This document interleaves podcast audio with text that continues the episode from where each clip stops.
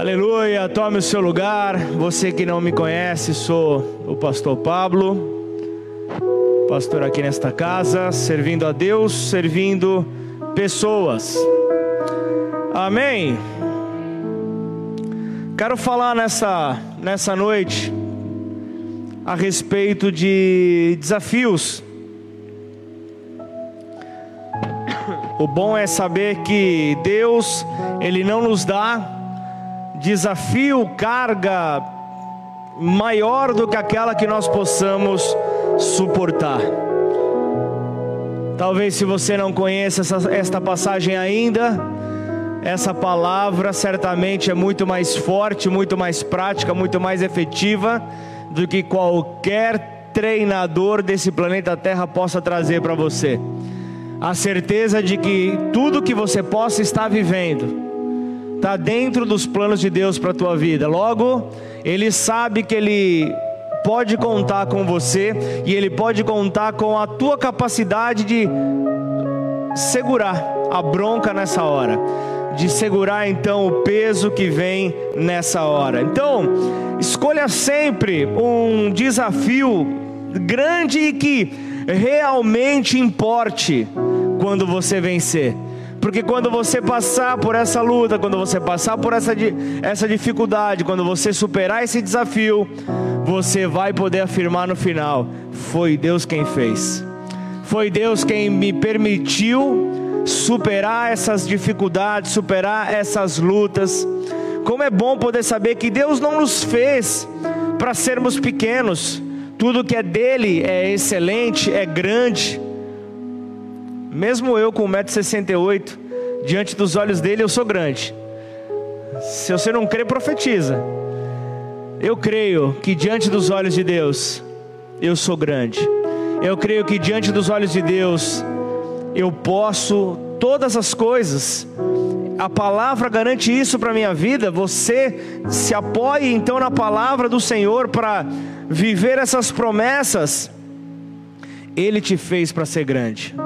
Ele te fez para ser grande. Não sei se você é, é, ouviu falar acerca de minimalismo, um termo que tem sido assumido pela cultura moderna, tem sido apropriado, que significa fazer o mínimo, fazer o pouco, descrevendo um mau hábito, descrevendo uma prática pequena de milhões que sempre estão se perguntando que sempre estão se questionando conscientemente, inconscientemente, como, como será que eu posso fazer o mínimo e ainda assim obter sucesso?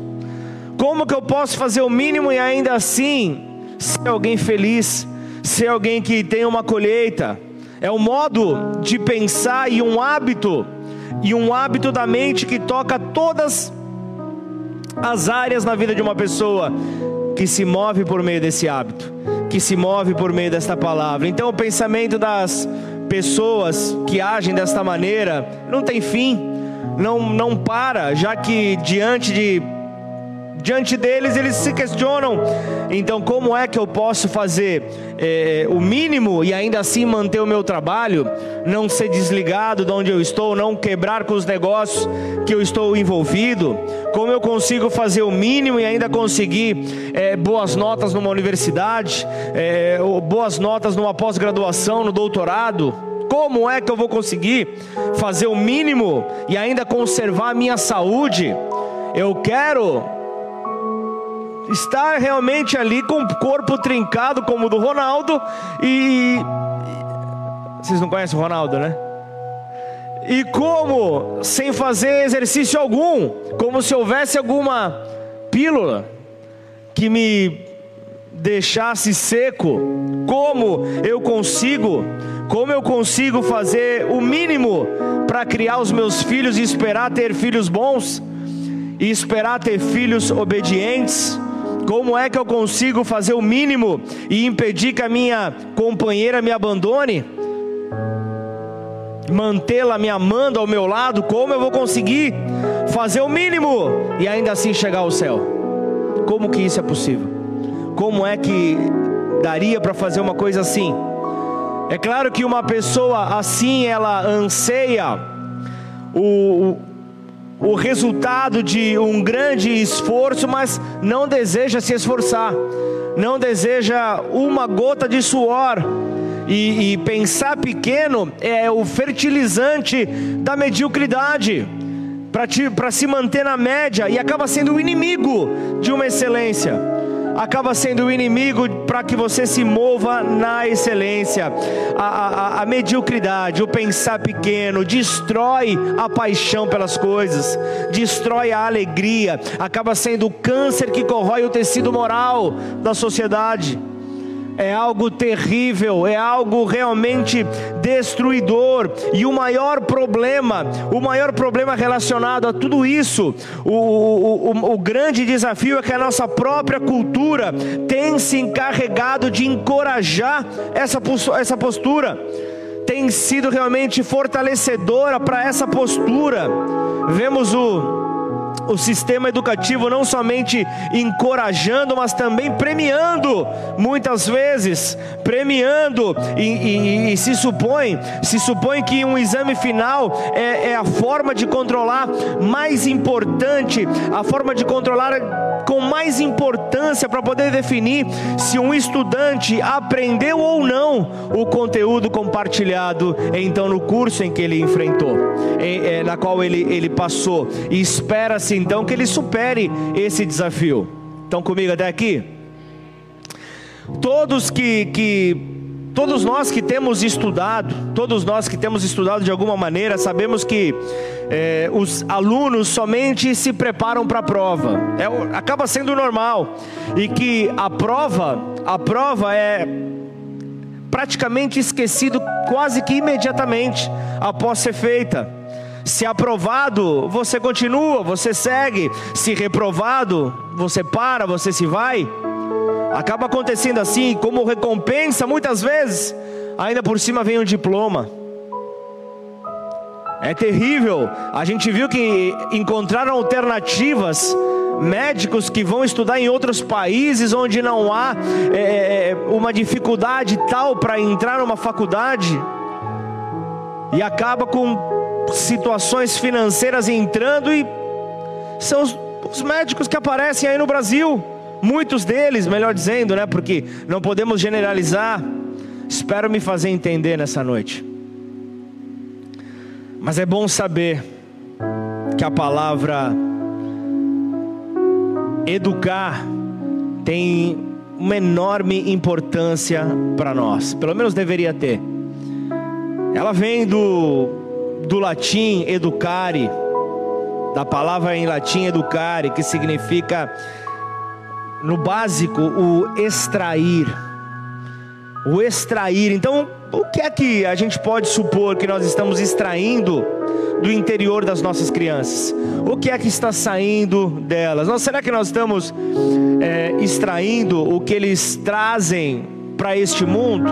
Será que nós estamos fazendo isso? Ou seja, é, os seus dons, os seus talentos, as suas habilidades. Será que nós estamos fazendo isso? Como é que nós podemos educar? Como é que nós podemos extrair, como a raiz da palavra fala, a um homem? o melhor de um homem, se nós não soubermos primeiro é, é, o que aquilo que ele transporta, o que é aquilo que ele carrega. É triste dizer, mas em muitos casos os educadores não estão educando. E esse é o país que nós temos que orar. Esse é o país em que nós moramos, esse é o país em que nós somos gerados. Não podemos deixar de clamar, não podemos deixar de chorar. Enquanto uns choram pelo sertanejo, não está nem mais aqui, ah, está ali, ó. O que, que ele falou? Tonico Tinoco? O que, que ele falou? Quem que era o que você falou do, da moda de viola? Cara, eu não era nascido. Como que é o nome disso? Boi soberano, cara. Eu vou falar para o apóstolo Rina, eu tenho um pregador para mandar para São Paulo. Ele vai me falar, é mesmo ele falou sobre o quê? Boi soberano. Deus é mais, né, cara? Mas quebrou o gelo o, que, o propósito dele ele conseguiu. Eu já imagino, né? Agora eu perdi até o raciocínio da mensagem. Mas eu imagino o boi soberano. Vai, dá um dói. Não, não, não, não sei nem o que, que é isso. Mas nós precisamos entender que nós, por muitas vezes, nós não estamos respeitando a, a personalidade individual. Tem pessoas que precisam se manifestar dessa maneira, com o boi soberano. E para voltar para a palavra vigia, varão. Vigia, varão. Muitas vezes nós introduzimos nós introduzimos ali a nossa maneira de pensar nos dias atuais, muitas vezes sem compreender é, é, o que está envolvido ali entre, entre a, é, é, o sistema educativo, que acaba muitas vezes aniquilando ali o verdadeiro, o verdadeiro espírito que, que, que, que precisa então ser compartilhado, a educação, o, o, o, o crescimento, o conhecimento para, para superarmos, e vemos que hoje em dia as universidades já não são nem tão bem vistas, porque o empreendedorismo tem crescido tanto, os investidores têm crescido tanto que a maioria tem começado na adolescência, juventude. Vocês têm acompanhado pessoas assim ou não? Já não tem mais a, a, a tal da necessidade de uma grande qualificação Basta você entender como funciona então essa bolha, como funciona então essa maneira aí de, de, de trabalhar. Só que ainda assim o pensar pequeno, o, ainda assim o pensar pequeno ele nasce da falta de paixão pela coisa, pelas coisas que nós fazemos. E a falta de paixão é terrível, nos faz então fazer tudo de qualquer maneira. Nos torna legalistas. E é terrível isso, ser legalista. Que é um exemplo de algo que é natural. Para que, que existem as placas de sinalização nas estradas? Para controlar a velocidade. O ser humano já inventa algo que burle e então você vê os aplicativos de mapa que sinalizam a você onde, onde esses é, é, radares estão distribuídos, para que a pessoa sente o chinelo e ao chegar perto reduza. Uma maneira de você, imagino que aqui não tem ninguém assim, graças a Deus. É sem outro lugar, mas pense nisso. Para que, que nós queremos carros que cheguem a 200 por hora, 300 por hora, se o máximo do limite de velocidade é 120? Qual a, a, a necessidade disso? Quando esse princípio fica assimilado em nós, ele permeia outras áreas da nossa vida, achatando então o nosso caráter e afetando significativamente o nosso trabalho e os nossos relacionamentos. Então entenda que nós temos que estar atentos justamente para superar toda essa dificuldade, para voltar então à essência de poder fazer o máximo, porque Deus, você se lembra lá atrás que eu falei, Deus nos fez para sermos grandes? Deus nos fez para sermos grandes. E nós precisamos então pensar como pessoas grandes. O que é o máximo que eu posso fazer hoje? Eu trouxe aqui um, um, uma frase, talvez do maior jogador de basquete de todos os tempos. Michael Jordan ele fala: Eu falhei mais de 9 mil arremessos na minha carreira. Eu perdi mais de 300 jogos. E em 26 ocasiões, confiaram em mim para fazer o arremesso que valia o jogo. E eu ainda assim falhei. Ao longo da minha vida e da minha carreira, eu falhei, falhei e falhei. E por isso mesmo, eu triunfei. Talvez o, o, o, um dos maiores jogadores de toda a história do basquete. Eu posso até aceitar o fracasso na minha vida, mas eu não posso aceitar o fato de eu não tentar. Então, quero que você abra sua Bíblia Segundo livro de Crônicas, capítulo 32. Segundo Crônicas 32.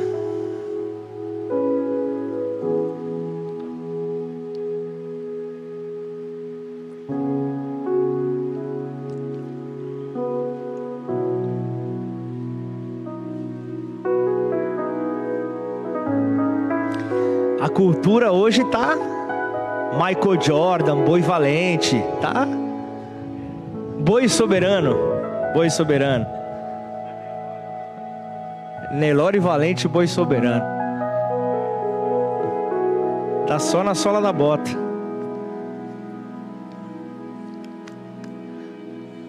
Essa você conhece. Já até pôs a mão na fivela já. Deus é mais. Depois que, depois de, tá aí na tela? Depois destas coisas, depois que Ezequias ter sido tão fiel em todas essas situações, essa versão nova, versão transformadora. Senaqueribe, rei da Síria, invadiu Judá, cercou as cidades fortificadas e deu ordem para que o seu exército rompesse os muros. Quando Ezequias percebeu que Senaqueribe também pretendia atacar Jerusalém, consultou seus oficiais e conselheiros militares. E eles resolveram fechar a passagem das águas das fontes que havia do lado de fora da cidade.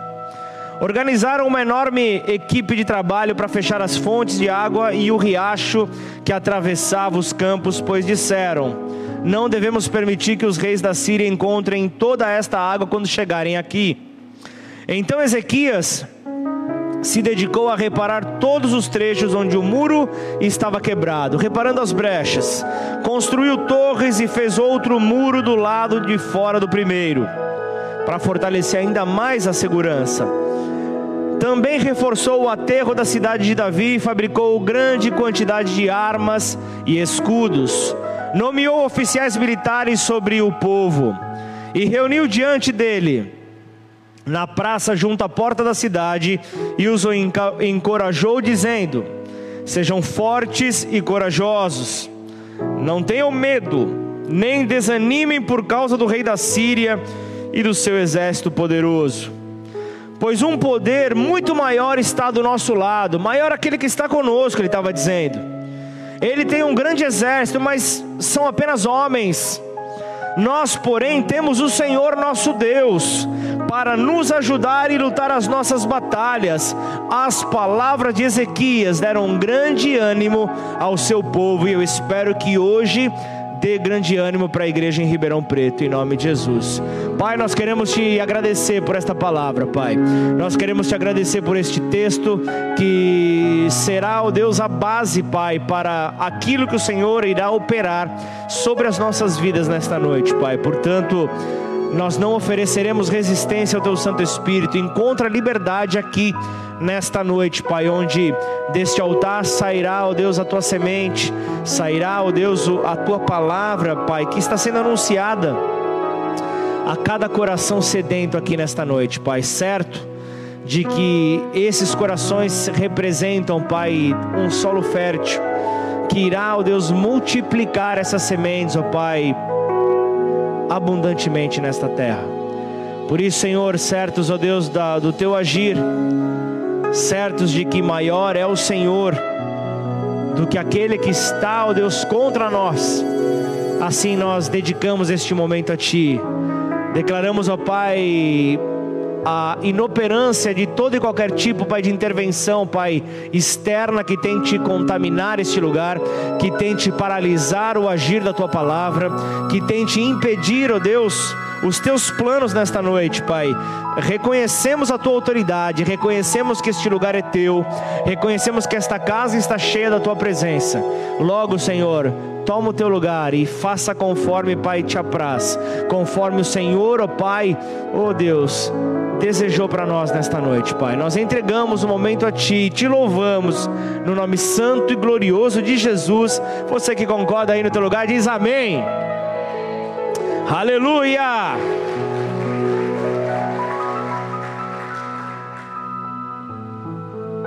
Quem aqui concorda comigo que grandes desafios estimulam a crescer? Grandes desafios nos estimulam a romper com toda a mediocridade, romper com toda a limitação, é, nos ajudam a, a, a mudar, nos ajudam a largar as vestes de crianças e começar então a colocar as vestes de adultos, as vestes realmente apropriadas para um povo maduro. Então abandone toda veste de criança, abandona, como, como na, no, no popular fala, abandona aí as suas calças curtas e seja alguém maduro nessa terra. Os grandes desafios, eles fazem refletir nas, nos, nos para que eu e você possamos refletir nas estratégias em que nós iremos então usar para vencê-los, usar para superar então esses desafios. Porém, às vezes eles são tantos, os desafios são tão intensos sobre as nossas vidas que o desânimo, ele logo vem, que o desânimo bate a nossa porta, que o desânimo vem para nos paralisar, o desânimo vem para nos entristecer, vem para roubar a nossa coragem, vem para roubar a, a, a, a nossa esperança e nos leva a pensar em parar pensamos automaticamente em parar. Se você é um ser humano e vive no planeta Terra, esse pensamento, uma hora ou outra, bate na sua mente. É inevitável esse sentimento de querer então sair dessa condição. Acontece, é algo natural, mas é necessário confiar em Jesus. Posso ouvir um amém? É necessário confiar em Jesus e saber que com Ele está a nossa vitória, com Ele está então a superação para os desafios. Então tudo se torna possível diante dele. Eu não estou dizendo que você não passará por desafios, que você não passará por situações de dificuldade, porque isso seria uma, uma mentira minha, seria uma falácia. Mas uma coisa é certa: os desafios virão para te promover. Os desafios virão para te levar a um novo estágio. Então confie, confie em Deus. Em João, você vai ver João 16, 33 fala: Eu tenho, eu tenho dito isso a vocês, para que em mim, em mim vocês tenham paz. Em mim vocês alcancem paz. No mundo vocês terão aflições, mas tenham bom ânimo. Tenham bom ânimo, ele diz: Eu venci o mundo. Ele diz: Eu venci o mundo. Então vamos lá. Quais são as estratégias que, que o texto que nós lemos nesta noite traz para nós? Quais seriam então essas estratégias? Senhor, fala com a tua igreja, Pai, nesta noite, Pai. Essa é a minha oração, no nome santo e glorioso de Jesus. Vamos para o segundo versículo de 2 Crônicas, 2 Crônicas 32. Ele diz: Quando Ezequias, quando Ezequias percebeu, Ezequias não estava distraído. Ezequias era alguém que estava ali com uma patente alta. Se você voltar um pouco no texto, você vai ver que no final do capítulo 31, você vê que, que Ezequias foi correto, Ezequias agiu com, com integridade, ele fez isso em todo Judá, ele fez aquilo que era bom, a palavra de Deus fala isso, aquilo que era bom, aquilo que era reto, aquilo que era verdadeiro perante o Senhor. Olha só, é, é em toda obra que começou no serviço da casa de Deus, na lei, nos mandamentos, para buscar o seu Deus de todo o coração, o que, que aconteceu? Ele prosperou. Ele prosperou, então é, é, é esse homem que fez tudo que era reto, fez tudo que era bom, fez tudo que era verdadeiro. É esse homem que visualiza aqui o inimigo. Você precisa visualizar o teu inimigo. Você não pode simplesmente deixar ele andar tranquilamente sem ser então detectado. Então tenha sempre o teu inimigo sobre o teu olhar. Tenha sempre o teu inimigo debaixo do teu olhar. Identifique a maneira como ele atua na tua vida. Eu, eu, eu compartilhei essa semana, eu falei com. Eu falei com algum irmão aqui da igreja eu falei, eu não sou muito, eu não sou muito fã é, do MMA, essas lutas que passam direto de madrugada. Eu não sou muito fã, mas eu percebi que é como se fosse um jogo de xadrez. Aí ele falou, mas como assim? Eu percebi que, que como que a luta acontece? O adversário vai lá, vai medindo normalmente. Tem aqueles que são mais afoitos, que vão para cima com tudo. Mas normalmente começa aquela, aquela observação. Começa um, um, um se, se, estudando, trocando soco com o outro, vai procurando entender como o outro ele se movimenta ali no ringue. E aí ele vai, começa a desferir alguns, a, a, alguns golpes. E aí em um determinado golpe que ele, que, ele, que ele dê no seu oponente e ele perceba que o oponente balançou, ele começa a atingir somente aquele ponto. Ele começa a atingir somente aquele ponto. Sabe o que seria isso? É mais ou menos como se você tivesse problema com seu ego, Ronaldo. Então o que, que acontece? O teu inimigo ia falar: então é nisso que eu vou fazer. Sabe o que eu vou fazer? Todo final, final de, de célula, eu vou chegar e falar: Ronaldo, que palavra. Você é, quer ver um negócio que é terrível? É, é você ouvir foi céu na terra, como sempre. Isso é terrível. Se, se, se o servo de Deus não der glória na mesma hora, ele isso entra no coração. E se de repente essa foi a maneira com a qual o, o teu inimigo viu que ele encontrou um espaço em você, é onde ele vai bater. Ah, não, o, o, eu vou te usar de exemplo, Ronaldo. O Ronaldo não tem problema com isso. O Ronaldo, ele, a bola levantou para ele, ele chuta de primeira, tranquilo. Mas de repente, de repente é no trabalho, é algum parceiro de trabalho que, que mostra um jeitinho mais fácil de, de terminar o trabalho antes, de, de, de ter um resultado diferente, e então começa a vir essa, esse, o que eu falei no domingo passado, o jeitinho brasileiro, mas sempre vai haver algum, algum ponto onde você é, é encontrará dificuldade. E se você ceder, esse é o ponto onde a dificuldade sempre vai bater em você sempre vai bater em você. Por isso, mantenha os seus olhos atentos no teu inimigo, identifique-o. Se, se, se, é possível vencer aquilo que se sabe que existe, que, que, que, que está acontecendo, faça isso. Identifique o seu inimigo. Provérbios 27, 12 fala: O prudente vê o mal e esconde-se, mas os simples passam adiante e sofrem a pena. Existem muitos obstáculos no nosso caminho que, se nós não identificarmos, eles poderão paralisar a nossa caminhada, poderão paralisar o avançar das nossas vidas. E eu vejo aqui então Ezequias, eu vejo aqui então aqui o personagem desta noite reconhecendo que Senaqueribe, reconhecendo então que esse homem aqui ele estava planejando atacar Jerusalém estava planejando atacar ali o seu povo, e ele buscou então proteger a cidade contra a invasão.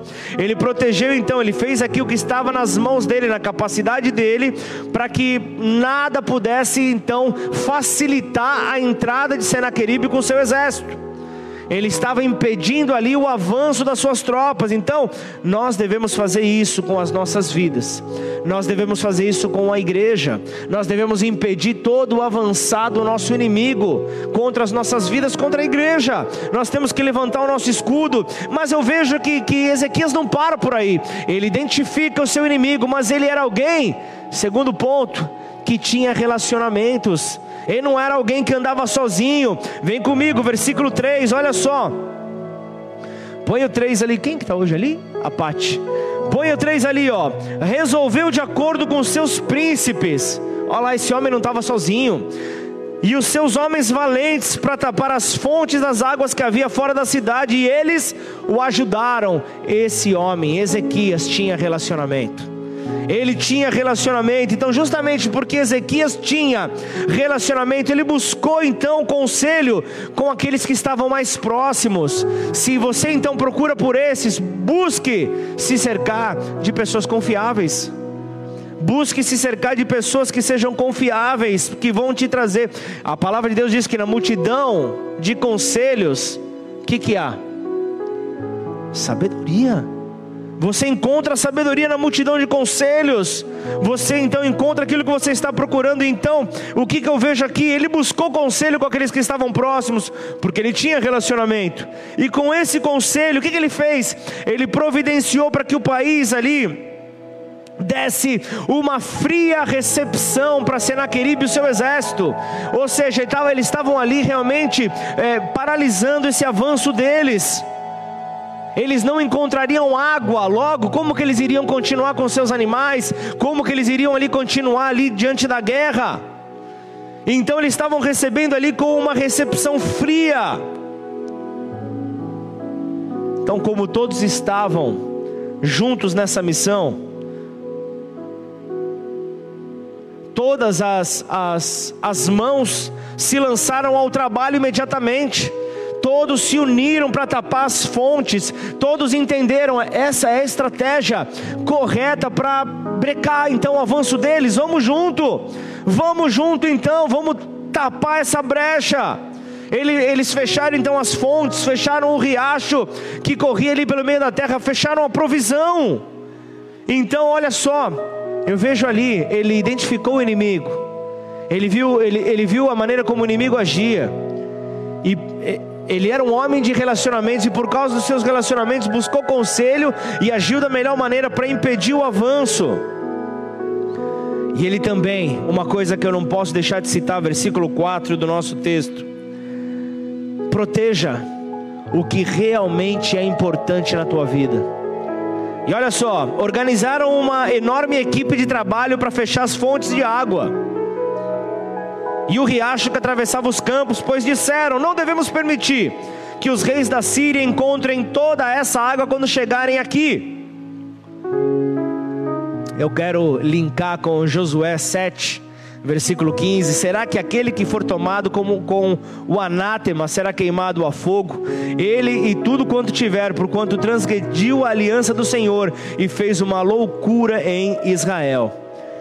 Então entenda que ao longo da nossa caminhada, ao longo da, da, dos desafios que aparecem, separar aqu aquela ilustração que a Bíblia traz de joio e trigo, ou seja, aqueles que, que não são verdadeiros, que acabam se misturando com os que são verdadeiros. Então, o separar o joio do trigo vai te ajudar então a descobrir exatamente em quem você deve então concentrar as tuas energias. É curioso, já falei aqui, a, a, a palavra de Deus fala até bom que nasçam para que, que, que se veja quem é quem, se veja em quem pode confiar e quem não pode confiar. Se você estuda um pouco, você vê que a raiz do joio, ela é fraca.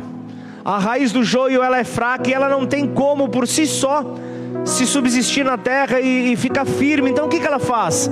Ela entrelaça com a raiz do trigo para ganhar força, para continuar é, é, é, firme. E aí quando chega o tempo da colheita, sabe o que acontece? Fica fácil de identificar, porque o trigo, o trigo ele se prostra. O trigo, o trigo ele, ele, ele, ele, ele desce enquanto que o joio ele fica parado. Isso trazendo para o nosso contexto, isso fala os, da, da, daqueles que não são verdadeiros, da altivez de espírito, fala da prepotência, fala de justamente não saberem se render como trigo, não saberem se prostrar na hora da colheita, na hora ali que o Senhor vem à terra. Então, logo, é necessário identificar aqueles que não são verdadeiros, são questões que precisam ser resolvidas para ontem. São questões que precisam ser resolvidas para ontem, então, porque nós precisamos identificar isso, porque elas precisam ser eliminadas para sempre precisam ser eliminadas para sempre. Então, o que é que eu e você devemos manter? Nós devemos manter somente aquilo que é benéfico para a nossa fé, somente aquilo que é produtivo para a nossa fé. O resto arranca, o resto lança fora. É o que eu e você precisamos fazer. E tudo isso que eles fizeram foi para impedir que o inimigo tivesse acesso à água. Logo eles desistiriam e saíam fora. Mas o texto continua, versículo 5. Vai entendendo aqui comigo, vai entrando comigo aqui, ó. Esteja sempre preparado para as provações que virão. E olha só o que, que o texto fala: Ezequias se dedicou a reparar todos os trechos onde o muro estava quebrado. São provações, porque o, o, o muro ali, o que, que ele que, que ele oferecia para as cidades? Segurança era realmente a segurança. Hoje, se nós formos trazer para um âmbito espiritual, são as nossas orações. Nós não podemos deixar é, espaços no muro que nos protege. Nós devemos levantar o nosso clamor, nós devemos aumentar a nossa oração, nós devemos proteger, nós devemos reparar os trechos onde a nossa vida esteja é, furada, quebrada ali o muro. Nós precisamos reparar isso. E olha o que ele faz: ele constrói torres, ele faz um outro muro do lado de fora para proteger ainda mais. É um reforço. Ele também reforçou o aterro da cidade de Davi e fabricou grande quantidade de armas e escudos. Ou seja, nós estamos prontos para o que deve é. Nós estamos prontos para a provação que pode vir. Então o que, que Ezequias fez? Ele consertou o muro, ele levanta torres, ele fez ali armas, ele fez escudos em abundância, ele levantou capitães ali para auxiliar o seu exército, porque problemas fazem parte do nosso dia a dia o nosso dia a dia a gente vai enfrentar, por isso se faz necessário estar na presença de Deus sempre, para quando estas provações elas vierem, nós consigamos no Senhor forças para suportá-las. Você se lembra no começo? Não há, não há provação, não há dor, não há luta maior do que você possa suportar. Puxa, pastor, mas sério mesmo, tá, tá difícil. Tá difícil vai se arrastando, não para, não para, vai num pé só, não para, não para, não, não permita que as provações te paralisem, suporte-as no Senhor. Então, nesse versículo 5, todo o povo foi colocado em prontidão todo o povo estava alerta, todo o povo estava pronto ali é, para a guerra, todo o povo estava ali preparado ali para a batalha que viria, justamente é, uma guerra que viria pela reorganização do exército, através da provisão de armas, o povo se fez então um. E pronto para o que poderia vir.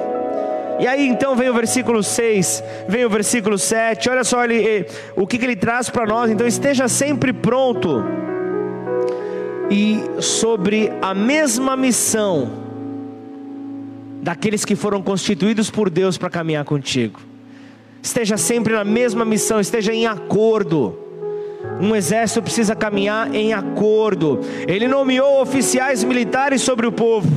É autoridade delegada, ele está falando isso aqui os reuniu diante dele na praça junto à porta da cidade e os encorajou, dizendo: Sejam fortes e corajosos, não tenham medo nem desanimem por causa do rei da Síria e do seu exército poderoso, pois um poder maior está do nosso lado, um poder maior luta por nós. Então ele está falando aqui, ó junto à porta da cidade, ou seja, o local onde a população podia reunir-se ali, onde o tribunal, onde os trabalhos oficiais eram realizados.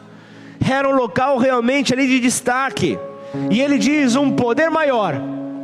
Um poder maior está conosco. Só que Ezequias ele não estava se referindo ao, ao, exército que eles tinham ali, mas ele estava falando de exércitos celestiais. Ele estava falando dos Deus dos exércitos. Ele estava falando de algo maior. Ele estava falando de alinhamento. Ele estava falando aqui, aqui tem alinhamento, nós somos um com o Pai. Nós somos um com Deus, então o foco é estar alinhado. Se não há alinhamento, há fragilidade. Se a defesa não está alinhada, o time sofre. Há necessidade de haver alinhamento. Se há qualquer tipo de desentendimento, é preciso que haja acerto, há preciso que haja conserto, há preciso que, que haja um entendimento de como é que irá ser corrigido, como é que então nós daremos continuidade. Para que haja um melhor entendimento de qualquer questão que possa nos acompanhar na nossa caminhada. E eu estou falando isso justamente porque nós precisamos estar preparados para os tempos que estão por vir. A cada dia nós escutamos mais notícias que nos deixam em alerta, sinais de fins dos tempos precisamos estar alertas. Antes o que era um grande absurdo, o que era algo muito distante, hoje está próximo. Hoje já não é tão absurdo. Então, o que é que eu e você precisamos? Confiar no poder de Deus. Nós precisamos depositar toda a nossa confiança em Deus. Então, buscar conhecer mais. Para eu confiar em alguém, eu preciso conhecer quem é este que eu estou confiando. E qual é então a garantia que eu tenho que eu posso ter tranquilidade neste que eu estou confiando? Eu preciso ter uma vida junto, eu preciso caminhar junto. Eu não posso deixar é, é apenas para um final de semana para abrir a Bíblia. Eu não posso deixar que isso aconteça. Eu preciso desenvolver isso diariamente. Eu preciso desenvolver isso diariamente para poder compreender a vontade de Deus. Pula comigo para o versículo 20. Versículo 20, segundo Crônicas 32, fala assim: Então, o rei Ezequias, segundo Crônicas 32, 20. Então o rei Ezequias e o profeta Isaías, filho de Amós, oraram e clamaram aos céus. E o Senhor enviou um anjo que destruiu o exército assírio com todos os seus comandantes e oficiais. O rei da Síria voltou envergonhado. É isso que acontece com o teu adversário quando você está alinhado com Deus ele volta envergonhado para sua terra. Quando entrou no templo do seu Deus, alguns de seus próprios filhos o mataram ali à espada. Foi assim que o Senhor salvou Ezequias e o povo de Jerusalém das mãos de Senaqueribe. É assim que o Senhor salvará o povo de Ribeirão Preto. E aí o texto continua. Senaqueribe, o rei da Síria, e de todos os outros que os ameaçavam. Então houve paz em toda a terra. Será que você está começando a, a pegar aquilo que Deus está querendo falar conosco? É tempo de paz sobre essa terra. É tempo de paz sobre a nossa vida. É tempo de paz sobre esta igreja. É tempo de paz. É a shalom de Deus que te faz então avançar. Você só vai conseguir colocar em prática aquilo que é a vontade de Deus se você descobrir e entender a vontade dele. Se assim não acontecer, você não vai ter resultado. Você vai colocar então em prática aquilo que está no seu coração, e ainda por cima encontrará a vontade de Deus que te fará então viver o melhor que Ele tem para você. Então a, a obrigação no dia da aflição é buscar por Ele, buscar então por uma saída. Ou seja, eu estou falando de direcionamento para você saber qual passo que você vai dar no teu momento de dificuldade. Porque é difícil se você não tem um direcionamento, você fica perdido e você fica de erro em erro de derrota em derrota, enquanto Deus te fez para caminhar de vitória em vitória, de glória em glória. Então seja grato por tudo aquilo que Deus te deu, ainda que não seja grande aos teus olhos. Ele te deu aquilo que você precisa nessa hora, para que o plano dele se cumpra em você, para que o plano dele se estabeleça sobre a sua vida. Então, está na hora de você permitir que o Espírito Santo de Deus te leve então para projetos maiores, te leve então para desafios maiores. Ele está falando de uma expansão de entendimento no meio do seu povo. É você começar a compreender coisas que para você antes eram grandes, porque Ele está te levando para um novo patamar. E então, aquilo que antes era grande para você, você já vai começar a olhar com outros olhos no momento atual porque você vai ser movido então por Ele. Então a gratidão será algo necessário para a tua vida, para que, como combustível, te leve a continuar. Versículo 23, para concluir: Daquela ocasião em diante, o rei Ezequias se tornou muito respeitado entre as nações. É promessa sobre a tua vida. Dois falaram amém. Dois receberam essa palavra o inimigo foi envergonhado. Então, nós vimos que Deus trouxe descanso. E as pessoas começaram então, por meio do testemunho, começaram então a, a trazer os, os seus resultados a, o resultado da sua colheita para essa obra maravilhosa. Então, Deus, como protetor do povo, começou a ser engrandecido. Então, quando eu falo de trazer oferta, é justamente o teu testemunho. É justamente a tua palavra de gratidão, é justamente a tua palavra de engrandecimento. Sim, você pode ter talentos, você pode ter dons, você pode ser realmente alguém exemplar, excelente na atividade que você exerce, mas se lembre, Deus te capacitou, Deus abriu portas, Deus fez a diferença para que você pudesse encontrar então um grande motivo para testemunhar os feitos do Senhor nessa terra. As pessoas precisam ouvir do nome do Senhor por meio da tua vida. Olha o que o salmista fala, Salmo 126, versículo 2: Então a nossa boca, você crê nisso? Então a nossa boca se encheu de riso e a nossa língua de cântico. Então se dizia entre os gentios, então se dizia em Ribeirão Preto: grandes coisas fez o Senhor a estes.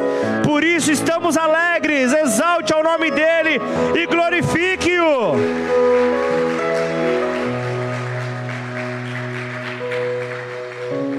É maravilhoso ver aqui Salmo 126, assim como o povo foi retirado do Egito o povo havia sido retirado do exílio também, o povo havia sido então liberto, houve uma restauração plena.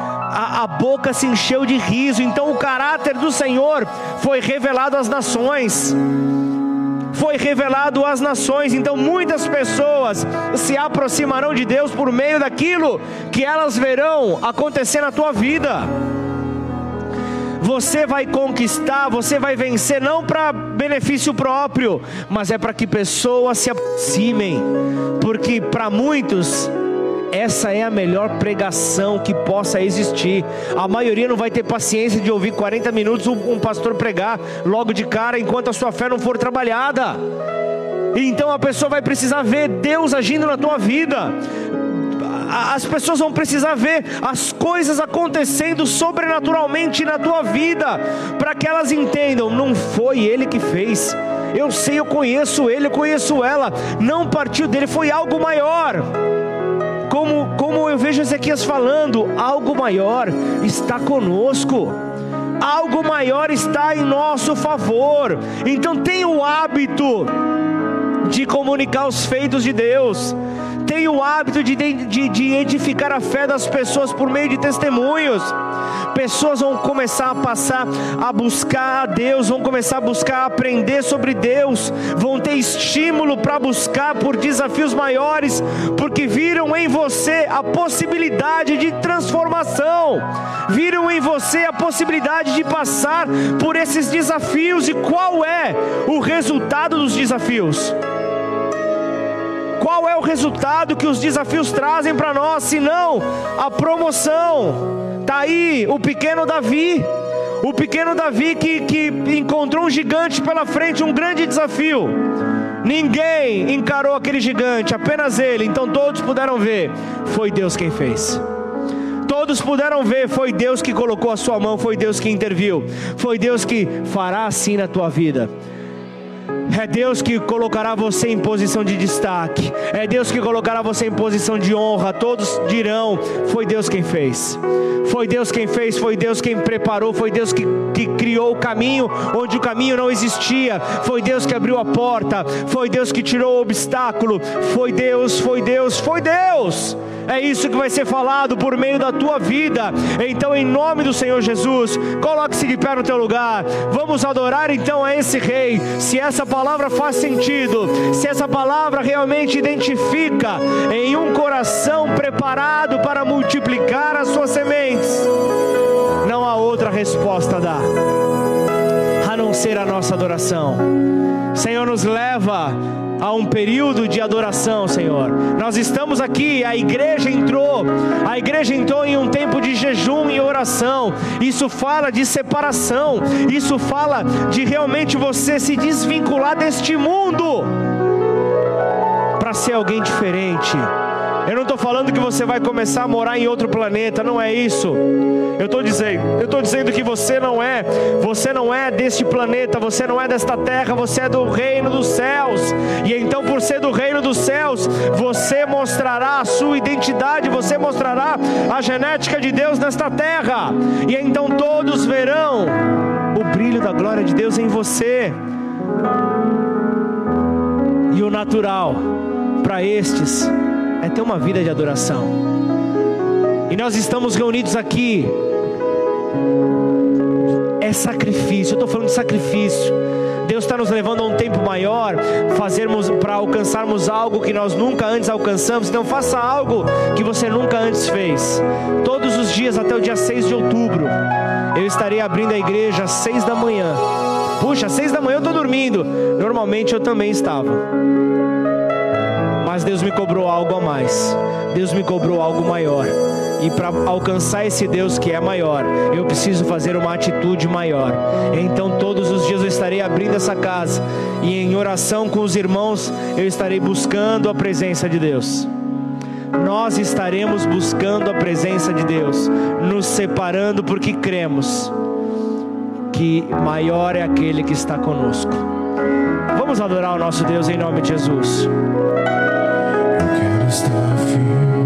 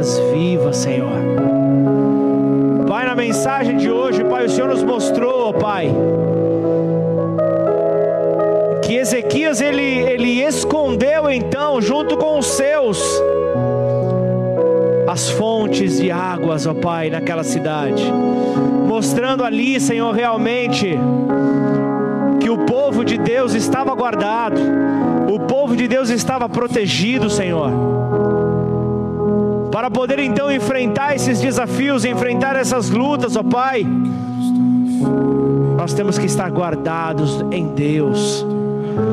Nós não somos como este mundo, Pai. Não é apenas a frase da vovó, da mamãe, que diz que nós não somos todo mundo, nós somos realmente separados, ó Pai. Nós somos separados, ó Pai. Nós não somos, ó Deus, como este mundo quer que nós sejamos, mas nós somos, ó Deus, e buscamos ser a cada dia conforme o Senhor quer para cada um de nós, conforme o reino, Pai. O reino quer que os seus sejam, Pai. Assim nós queremos ser em Ti, ó Deus. Esperança esperança alcançado. Nós queremos carregar, ó Deus, a essência dos céus, que diz, ó Deus, que é vida para aquele que está morto. É vigor para quem não tem nenhum vigor. É a mobilidade para aquele que estava paralisado, aquele que estava realmente impedido de andar. O Senhor te diz nesta noite: levanta e anda levanta das tuas aflições, levanta das tuas dores, levanta da autossabotagem que você estabeleceu. Você talvez tenha preparado a tua mente para dizer: Eu não consigo, eu não faço, e eu não estou aqui te apresentando nenhuma técnica de coaching, não é nada disso, é palavra de Deus, é escritura sagrada que diz que nele nós somos mais que vencedores, em Jesus nós alcançamos, ó Deus Deus, tudo aquilo que os olhos humanos não conseguem, ó Deus, discernir. Tudo aquilo que os olhos humanos não conseguem compreender é algo natural para o Senhor. É algo natural para Deus. Portanto, Senhor, é debaixo desta autoridade que nós queremos caminhar. Logo, Senhor, nós não somos pequenos, mas grandes em Ti. Por isso, reveste-nos, ó Deus, da tua armadura, Pai. A tua armadura que nos fortalece, Pai. A tua armadura que nos leva a avançar. Assim nós queremos estar, Senhor. Em nome do Senhor Jesus. Em nome do Senhor Jesus. Você não pode sair desta noite. Você não pode sair desta casa. Você não pode desconectar das nossas redes sociais. Sem antes, caso você ainda não tenha estabelecido uma aliança com Jesus sem antes estabelecer uma aliança com o Eterno. Eu estou falando de receber então a essência do céu por meio de Jesus, o Filho, por meio do Espírito Santo de Deus, o Espírito que Jesus carrega nós iremos então carregar a partir do momento que nós convidamos Ele para entrar. Se essa então é a sua condição, não importa se você está vindo hoje aqui pela primeira vez, não importa se você foi convidado, alguém te mandou esse convite pelas redes sociais e é a primeira vez que você está conectado, não importa. Aí do teu lugar, repete essa oração comigo, declara: Pai, Pai, nesta noite, nessa noite, eu me entrego eu me entrego. Totalmente, totalmente. A Ti, a Ti, te pedindo perdão. Te pedindo perdão. Pelos meus pecados, pelos meus pecados, pelas minhas falhas. pelas minhas falhas. E a partir de E hoje, a partir de hoje, eu me posiciono eu me posiciono em Ti. em Ti. E eu reconheço e eu reconheço que o Seu amor que o Seu amor pela minha vida pela minha vida foi tão grande foi tão grande que o Senhor entregou que o Senhor entregou ao Seu Filho ao Jesus Seu Filho Jesus para morrer em meu lugar, morrer em meu lugar pela minha liberdade. pela minha liberdade. E ao terceiro dia, E ao terceiro dia, o Senhor o ressuscitou o Senhor ressuscitou e hoje vivo está e hoje vivo está à direita de Deus Pai. à direita de Deus. Por Pai. isso, Por isso, eu te recebo eu te recebo como Jesus Cristo eu te recebo Como Jesus Cristo eu te recebo. como meu único Como meu e único suficiente e suficiente. Senhor e Salvador. Senhor e Salvador. Escreve o meu nome Escreve o meu no nome livro da vida no livro da e a vida. partir de E hoje a partir de muda hoje minha história, muda minha história. guia os meus passos Guia os meus passos. em nome de Jesus. Em nome de Jesus. Pai, em nome de Jesus, eu quero colocar, Senhor, a minha fé junto à fé dos meus irmãos para avançar, Senhor. Quero ser um, Pai, assim como o Senhor é um com, com o Pai. Nós queremos ser um como família. Nós queremos ser um como corpo de Cristo nesta terra chamada igreja. Nós queremos ser um, Pai, pois é na unidade que o Senhor decreta a sua bênção. É na unidade que o Senhor mostra que faz a diferença nesta terra. Por isso aqui estamos, Senhor, reconhecendo, Pai, que não há outro caminho a percorrer, não há outro caminho a seguir a não ser, ó Deus, caminho verdadeiro que nós encontramos por meio de Jesus Cristo, o Filho amado. É esse caminho que nos leva à segurança, que nos leva à paz. Portanto, Senhor, nós bendizemos ao Teu nome e reconhecemos que os resultados para os desafios que nós temos enfrentado é a nossa promoção em Cristo Jesus neste reino. Em nome do Senhor Jesus. Aplaudam o nome do Senhor. Exalte-o de todo o seu coração. Em nome de Jesus.